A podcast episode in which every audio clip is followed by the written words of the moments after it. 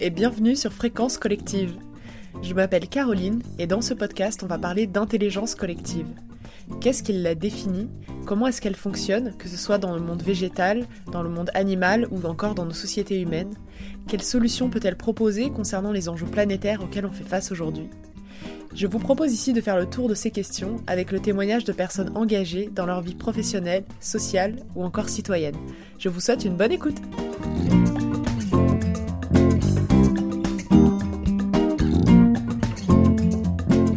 Ce nouvel épisode, on va parler d'un sujet qui nous concerne tous, qui structure nos quotidiens et notre avenir, la démocratie. Elle a toujours été une affaire d'intelligence collective, puisqu'il s'agit de répondre à la question comment faire ensemble les meilleurs choix pour notre société. Pour aborder les liens qui relient et rendent indissociables démocratie et intelligence collective, j'ai le plaisir d'échanger avec Aurore Bimon, accompagnatrice des transitions écologiques et démocratiques qui s'engage au quotidien sur ces sujets. Bonjour Aurore Bimon. Bonjour Caroline, merci pour euh, la proposition et merci de m'accueillir. Je suis ravie de, de, pouvoir euh, lancer une discussion sur ces sujets passionnants. Dans un premier temps, je voudrais euh, te poser quelques questions sur ton parcours, savoir un petit peu ce qui t'a construit et comment tu t'es dirigé vers les questions d'intelligence collective et comment tu as été amené à t'engager sur les questions démocratiques. Alors, moi, ma porte d'entrée sur les questions de l'intelligence collective, ça a été l'écologie. Euh, depuis euh, toute petite, euh, j'ai toujours été interpellée par l'action de l'homme sur la planète et j'ai rapidement souhaité m'engager. Donc j'ai fait des études en sciences et politiques, sciences politiques et environnementales. Et pendant mon master, je me suis engagée dans une association étudiante de lutte contre le changement climatique. On a beaucoup travaillé sur la COP21 qui se profilait puisque elle avait lieu en 2015. La COP21, c'est les négociations internationales sur le climat qui, euh, peut-être que tu t'en rappelles, devait aboutir à un accord extrêmement ambitieux pour euh, réduire les émissions de gaz à effet de serre. Et en fait, on s'est aperçu que euh, c'était quand même très compliqué de faire travailler 193 États ensemble, qu'ils ne savaient pas vraiment très bien coopérer ensemble, en tout cas que c'était un vrai défi de les faire aboutir à un accord. Et pendant mes engagements étudiants, je me suis aussi aperçue que finalement, euh, mettre euh, les gens en mouvement euh, vers des actions de lutte contre le changement climatique, ça nécessitait de savoir activer les leviers de la coopération avec eux, ça nécessitait de co-construire des projets avec les personnes directement. Et puis, euh, je me suis aussi aperçue ensuite dans un stage en Seine-Saint-Denis euh, que au niveau des départements, au niveau des collectivités locales, on n'arrivait pas vraiment à faire bouger les choses euh, sur les sujets écolos parce que on n'arrivait pas vraiment à activer cette intelligence collective du territoire. Finalement, il y avait trop d'acteurs, trop de sujets en lien, trop d'enjeux pour qu'on puisse prendre des décisions simples, justes, efficaces et pertinentes. Et donc, euh, je me suis euh, dirigée comme ça sur les enjeux d'intelligence collective, de coopération et de démocratie. Et avec euh, trois amis, on s'est lancé dans un tour. on a exploré pendant un an des initiatives démocratiques. Et notre ambition à l'époque, c'était de trouver des idées pour réinventer, rénover notre démocratie en France. Donc c'était un peu ambitieux, mais en tout cas, c'était vraiment passionnant. Et pendant ce tour, j'ai découvert des tas d'initiatives différentes et je me suis aperçue que la démocratie, c'était bien plus que voter une fois tous les cinq ans, que c'était bien plus qu'élire le président de la République ou son maire. Que la démocratie, en fait, c'était une manière de faire vivre les gens ensemble, de faire en sorte que les gens décident ensemble euh, de ce à quoi vont ressembler euh, leur vie, leur territoire, leur entreprise, etc. Et donc j'ai découvert euh, des associations d'éducation populaire qui euh, permettaient euh, à des jeunes de quartier de s'exprimer à travers de la composition musicale, des ateliers d'écriture, alors qu'ils n'étaient jamais écoutés par la mairie, ou au contraire, et d'ailleurs ça va ensemble, qu'ils ne se sentaient pas légitimes pour participer en fait au débat public organisé dans les codes traditionnels. J'ai découvert des expériences de coopérative, de démocratie en entreprise.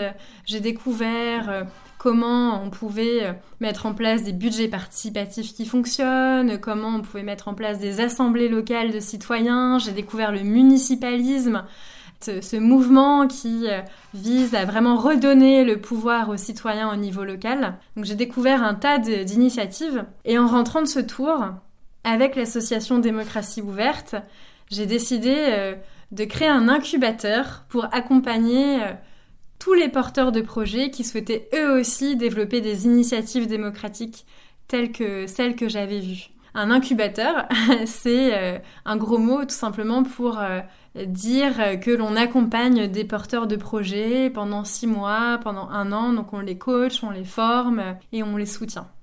Et aujourd'hui, euh, je prends mon envol donc pour accompagner des collectivités, des collectifs, des entreprises sur ces enjeux de coopération et de démocratie en ayant euh, vraiment à cœur de travailler sur le lien entre démocratie et écologie. Parce que pour moi, on ne réussira pas à mener une transition écologique ambitieuse sans revoir la manière dont la démocratie fonctionne pour euh, trois raisons. La première, c'est que on est confronté à, des problèmes, à des défis d'une ampleur euh, sans précédent et que tout simplement un seul homme ne pourra pas répondre à, à tous ces problèmes seul, qu'on a besoin de mettre euh, tout le monde autour de la table pour activer l'intelligence collective et inventer des solutions vraiment pertinentes qui prennent en compte les savoirs technologiques, les savoirs scientifiques, mais aussi le savoir du quotidien des gens, de ce qu'ils sont prêts à accepter ou pas.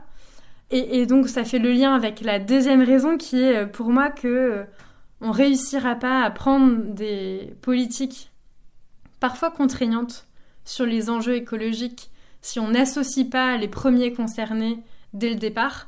Et on l'a très bien vu euh, notamment avec le mouvement des Gilets jaunes. En fait, le mouvement des Gilets jaunes, goutte d'eau qui a fait déborder le vase et qui a mis le feu aux poudres, c'était la taxe carbone. La taxe carbone qui a été jugée euh, injuste parce que, donc la taxe carbone qui est une mesure écologique qui a été refusée par des milliers, euh, des dizaines de milliers de Français parce qu'ils la considéraient injuste. En fait, on ne les a pas euh, concertés, on les a pas associés pour mettre euh, en œuvre cette politique publique et donc ils l'ont rejetée parce que oui, quand on est pauvre et qu'on prend sa voiture tous les jours pour faire des centaines de kilomètres, on n'a pas envie de payer quelques centimes de plus sur son carburant. Et donc on voit qu'on n'arrivera pas à imposer des politiques publiques écologiques sans prendre en compte les premiers concernés, et euh, la troisième raison qui me tient aussi énormément à cœur, c'est que euh, pour euh, réussir à faire face à l'urgence écologique,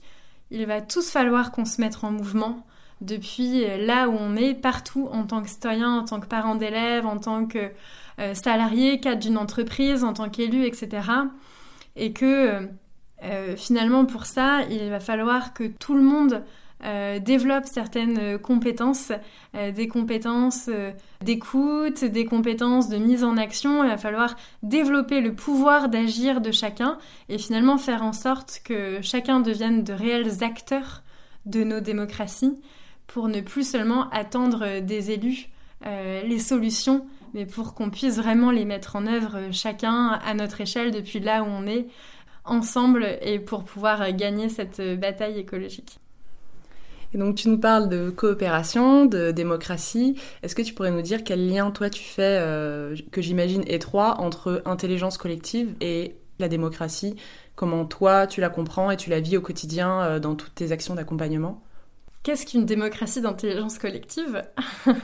Euh, C'est une bonne question et c'est pas si simple d'y répondre parce que on n'a pas un modèle unique qui existe qu'on pourrait copier. Euh, de toute façon, euh, les modèles uniques existent rarement.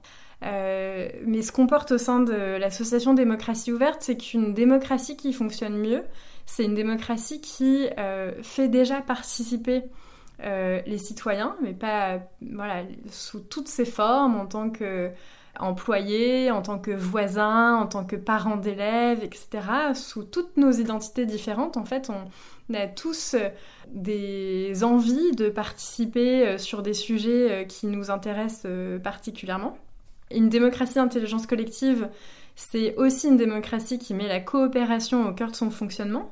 Et donc finalement, c'est une démocratie qui dépasse les outils un peu euh, simplistes du type on vote euh, oui-non une fois tous les cinq ans, on donne notre avis, est-ce qu'on est, d'accord ou pas d'accord, mais c'est une démocratie qui permet réellement d'engager un dialogue euh, entre des personnes qui sont pas forcément d'accord dans la société. Et d'ailleurs, c'est une démocratie d'intelligence collective, c'est une démocratie qui reconnaît le conflit et qui l'accueille, qui l'accepte et qui finalement permet de dépasser le conflit, de reconnaître d'abord les, les oppositions, les divergences, euh, le fait qu'on ne soit pas d'accord, mais c'est une démocratie qui organise le dialogue pour faire en sorte de trouver des solutions collectives. Et puis, euh, le troisième pilier d'une démocratie ouverte, euh, d'intelligence collective, c'est la transparence. Parce que sans transparence, il n'y a pas de confiance, et sans confiance, il n'y a pas de coopération, donc pas d'intelligence collective.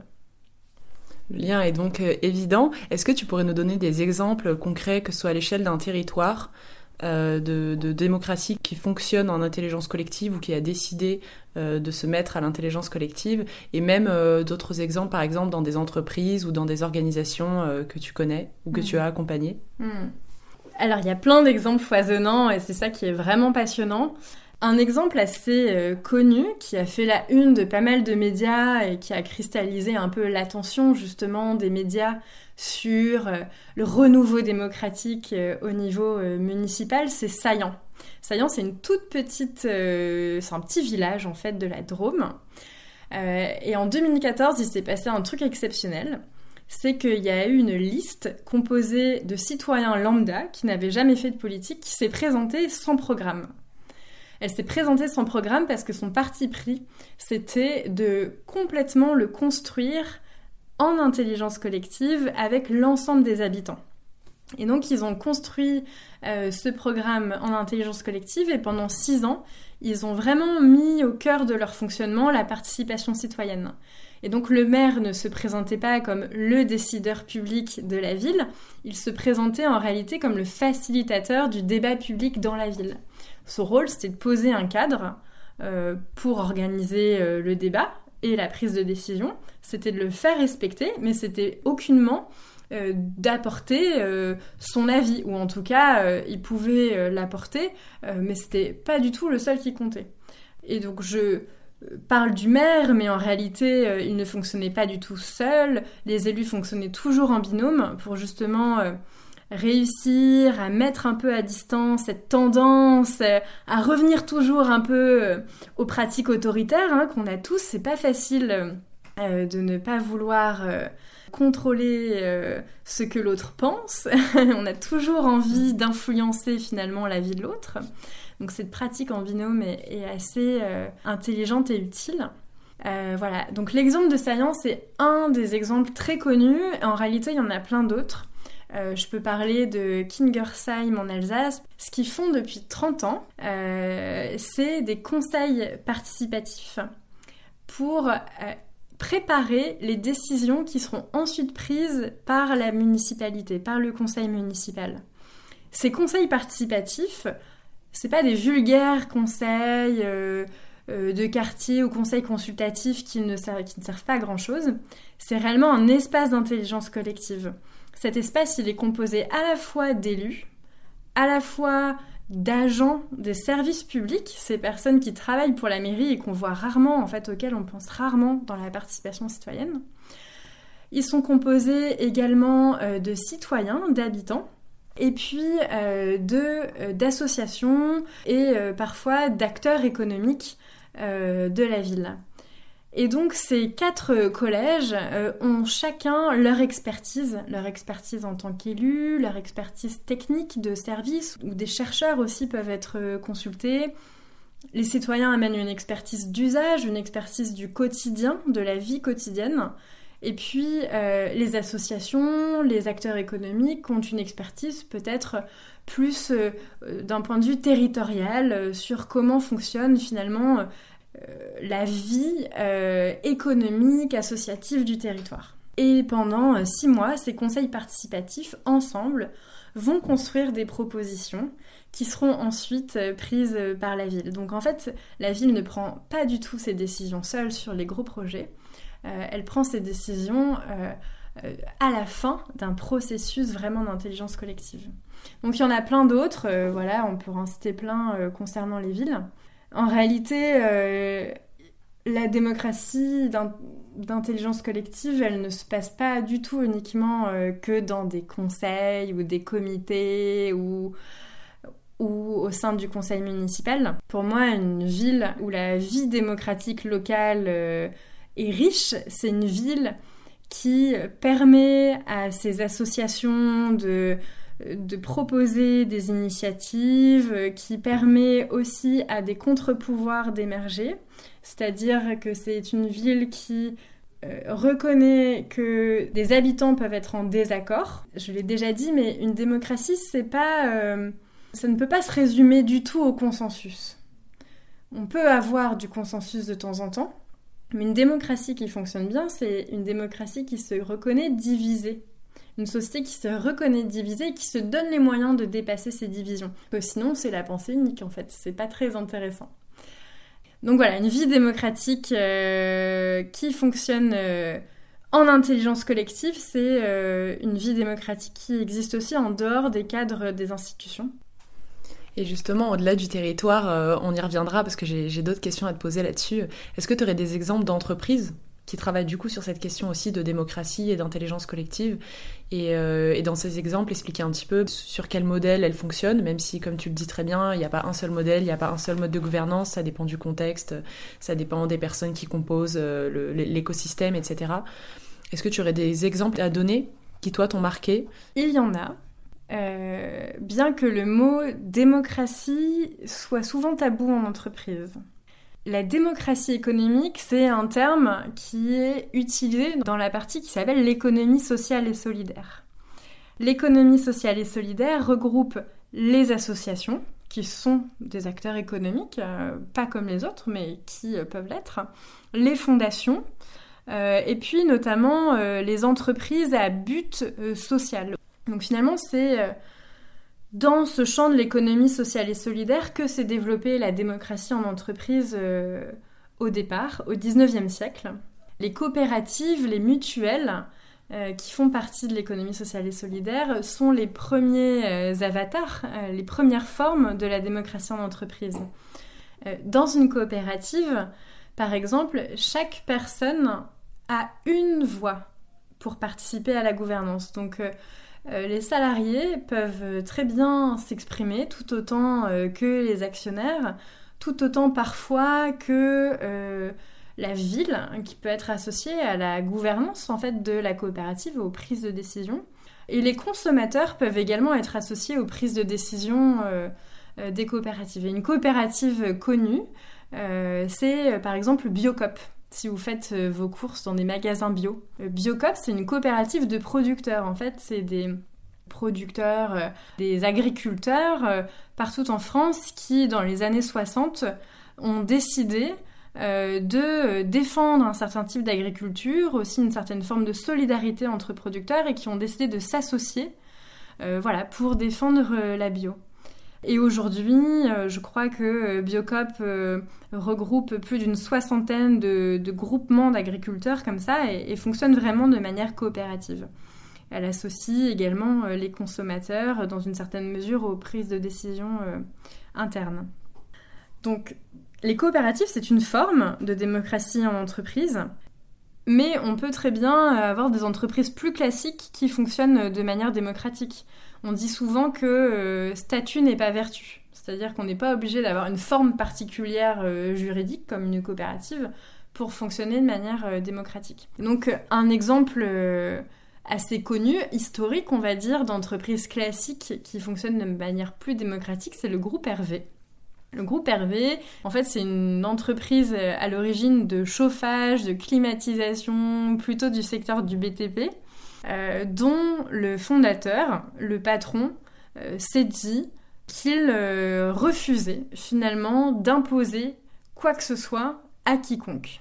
Et donc à partir du moment où le patron d'une entreprise refuse de donner des ordres, refuse finalement la hiérarchie verticale classique d'une entreprise, bah, la question se pose de quel modèle on peut prendre. Et en fait, le groupe Hervé a fonctionné, enfin il fonctionne toujours depuis 40 ans, avec une hiérarchie inversée.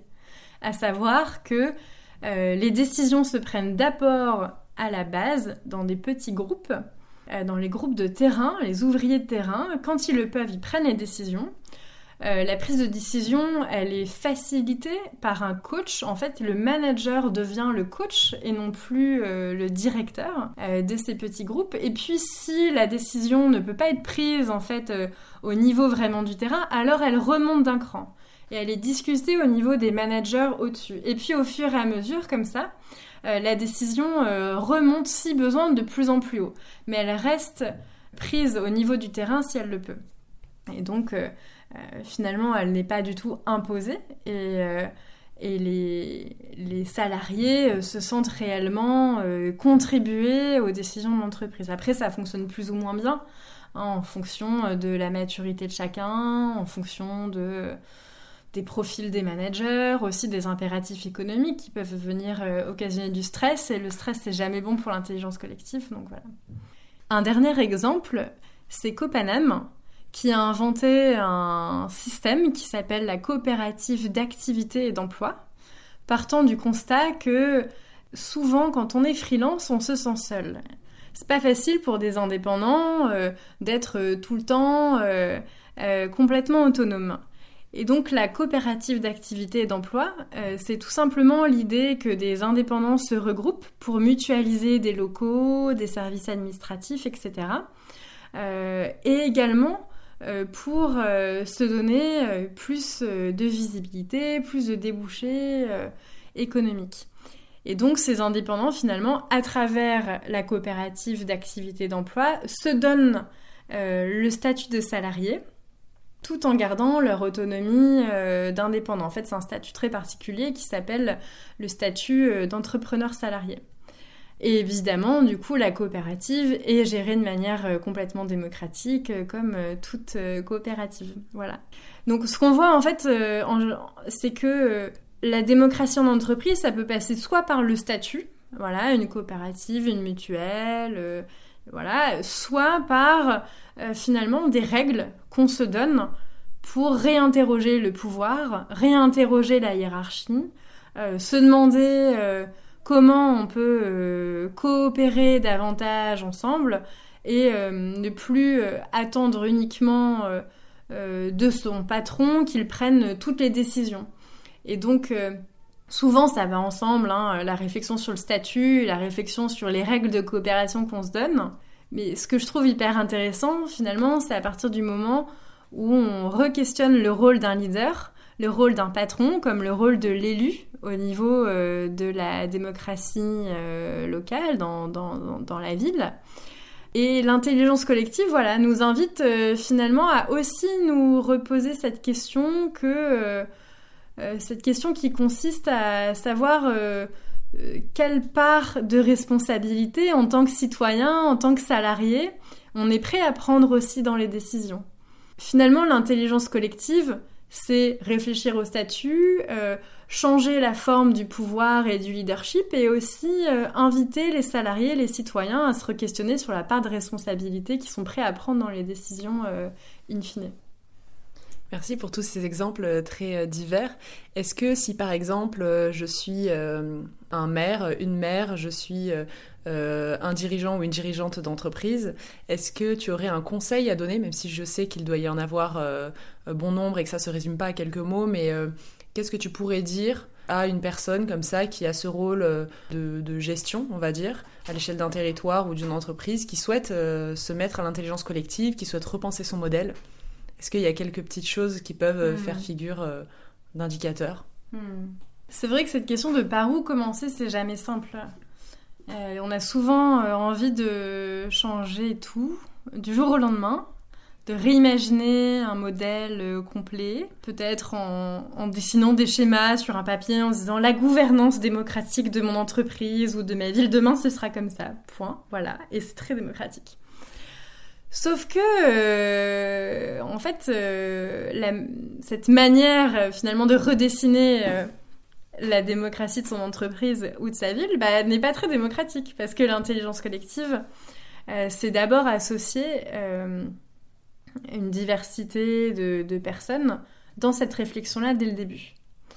Donc, premier conseil, c'est ne pas aller trop vite tout seul, parce que ça servira à rien, et parce que si euh, les salariés d'une entreprise, si les, agents d'une collectivité ou les citoyens d'une ville ne sont pas prêts, n'ont pas envie de fonctionner différemment, à quoi bon? Finalement, euh, ça servira euh, pas à grand chose. le deuxième conseil, c'est de partir vraiment de l'existant, d'analyser comment fonctionne son entreprise, sa ville aujourd'hui. Parce que l'organigramme peut nous dire des choses, comment on a voulu s'organiser sur le papier à un instant T. Mais c'est toujours bien plus complexe, les relations de pouvoir dans la réalité. C'est toujours beaucoup plus informel. Et une clé de réussite pour euh, se diriger vers des modèles plus ouverts, plus démocratiques, c'est d'y aller petit pas par petit pas. C'est vraiment de commencer depuis là où on est vraiment, et donc pas uniquement sur l'organigramme, mais vraiment dans la réalité.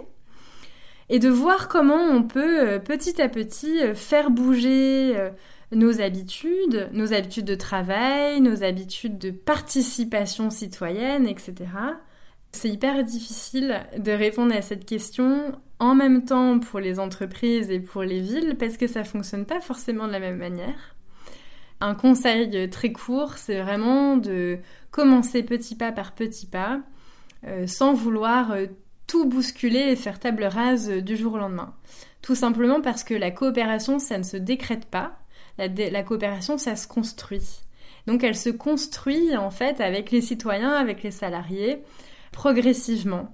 Et la coopération, c'est avant tout euh, une volonté de rentrer en relation avec l'autre.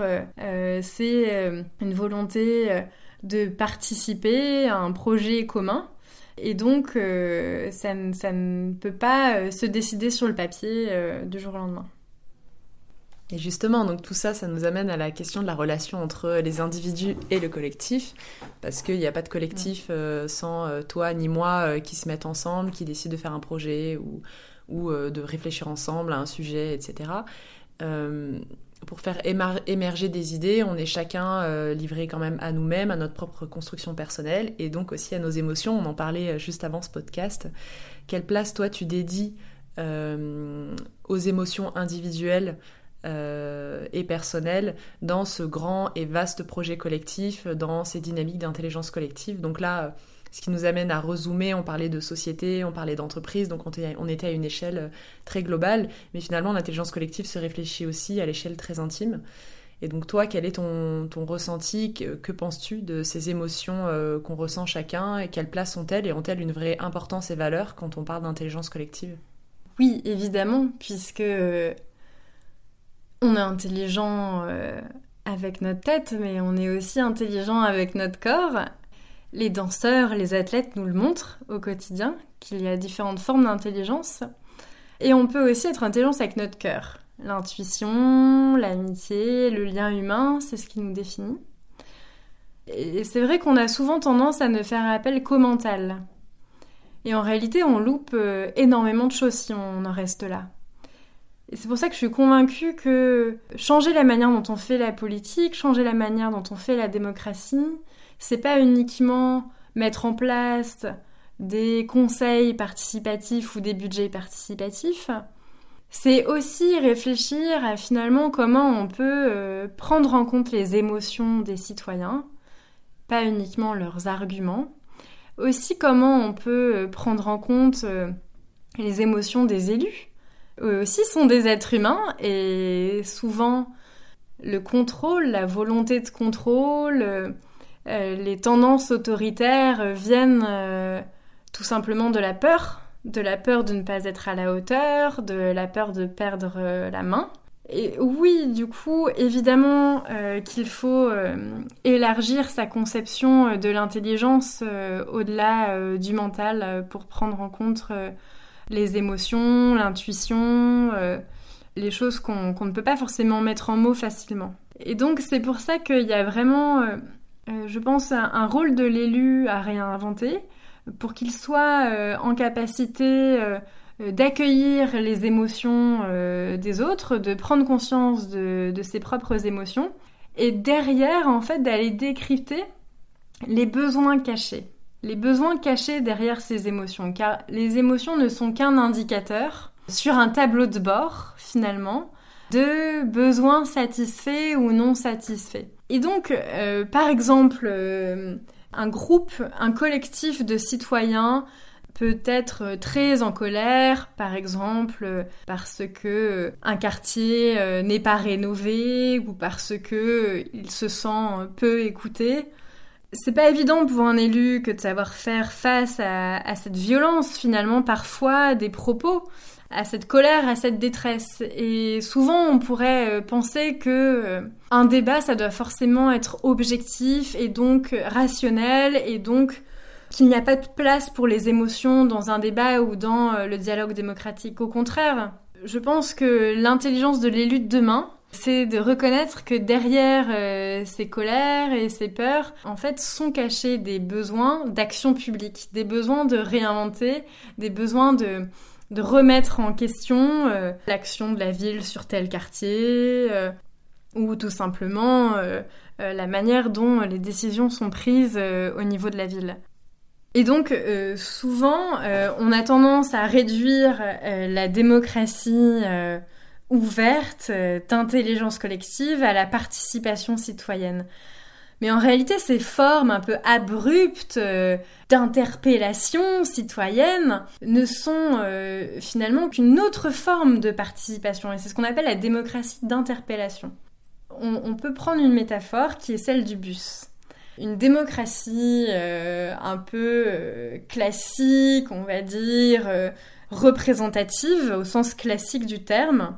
C'est une démocratie où on élit euh, le chauffeur du bus pour 5 ans et pendant 5 ans, le chauffeur du bus va pouvoir faire euh, tout ce qu'il souhaite. Et puis euh, peut-être que par moment, le chauffeur de bus va pas forcément se repérer sur le chemin, va se sentir obligé de demander l'avis des passagers du bus pour savoir où est-ce qu'il doit se diriger. Et donc ça, c'est la démocratie participative. Le, chauffeur se retourne finalement derrière lui, aux personnes assises derrière lui, pour euh, leur demander conseil.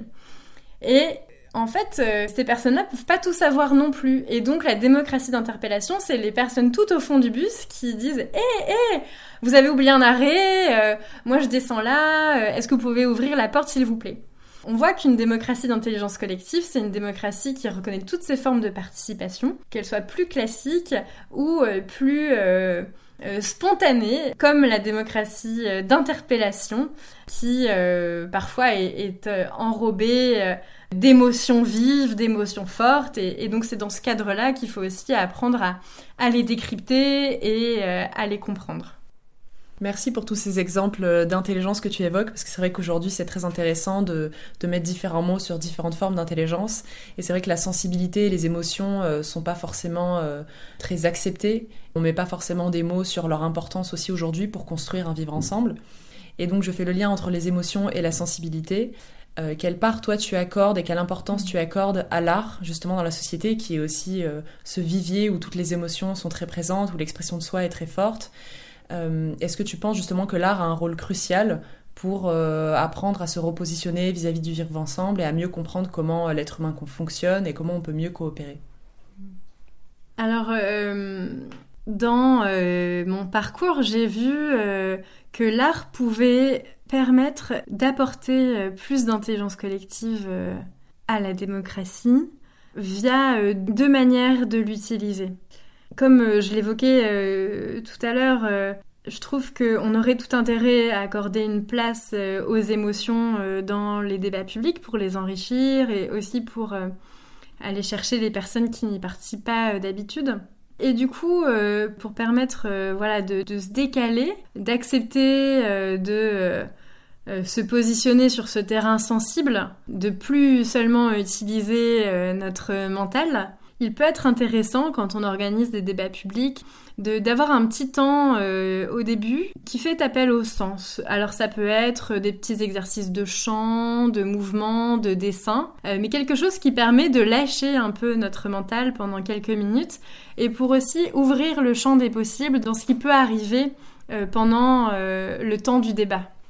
Et donc on peut appeler ça un peu de manière jargonneuse euh, l'art comme euh, outil de mise en posture à l'intelligence collective. La deuxième manière grâce à laquelle euh, l'art peut aider la démocratie à se réinventer, c'est utiliser l'art pour représenter différemment les problèmes politiques. Et ça, c'est ce qu'a exploré le théâtre Forum, qui s'est diffusé notamment grâce à Augusto Boal. Le théâtre Forum invite les personnes qui sont qui ont subi des discriminations, des oppressions, à rejouer leur oppression, à rejouer la scène finalement de leur discrimination euh, sur un théâtre, de manière artificielle. Euh, il rejoue cette scène ou alors il l'explique à des acteurs qui vont la rejouer pour lui. Et puis euh, cette représentation va être donnée en public et les spectateurs vont réfléchir à comment euh, cette histoire triste et tragique aurait pu se passer autrement. Et donc, on voit aussi que c'est une manière d'activer l'intelligence collective du public. Et donc ici, l'art joue un double rôle. D'une part, il permet aux personnes qui ont subi des discriminations de rejouer leur vie d'une certaine manière et de reprendre prise sur cette injustice, de prendre conscience finalement de solutions par lesquelles ils pourraient euh, améliorer leur, euh, leur futur, leur vie, ou tout simplement euh, par lesquels ils pourraient euh, ne pas se considérer uniquement comme des victimes. Et d'autre part, on voit que cette forme, ce théâtre forum, permet à des citoyens, à des spectateurs de mieux se connecter aux problématiques d'injustice sociale que peuvent vivre d'autres personnes.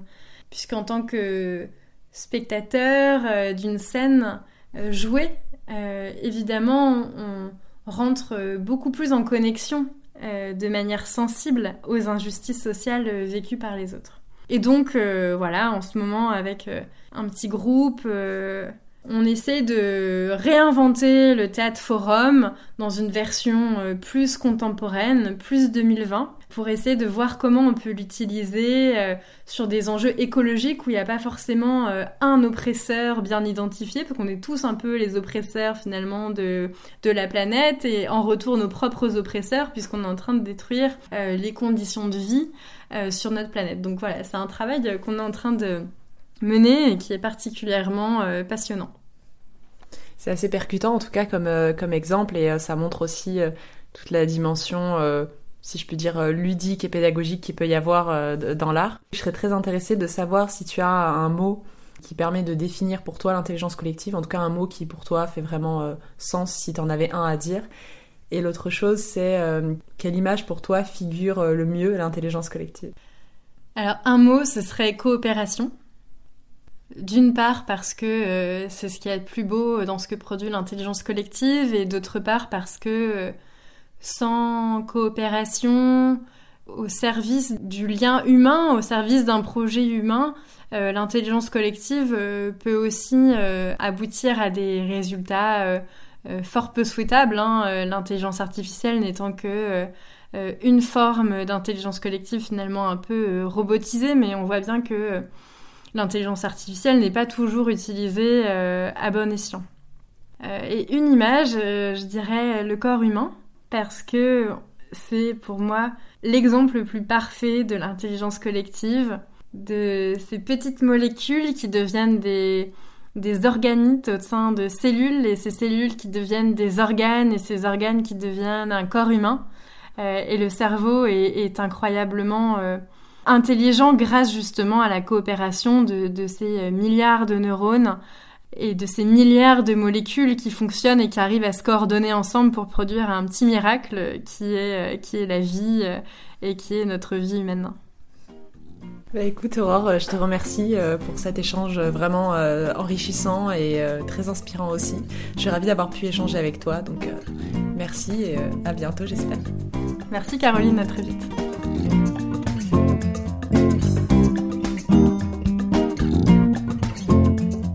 Merci d'avoir écouté Fréquence Collective. Si l'épisode vous a plu, n'hésitez pas à vous abonner, à le colorer de quelques étoiles et à le partager. Et parce que j'aimerais ici qu'on déconfine nos oreilles, mais aussi nos yeux, Fréquence Collective se propose comme podcast dessiné, avec une illustration que je réalise pour incarner chaque voix et chaque univers qui résonnera ici. Vous pouvez les retrouver sur LinkedIn, Instagram et Facebook. J'ai hâte de vous y retrouver. À bientôt pour un prochain épisode où on va parler de sport et d'intelligence de situation avec une personne que je vous laisserai découvrir. À bientôt!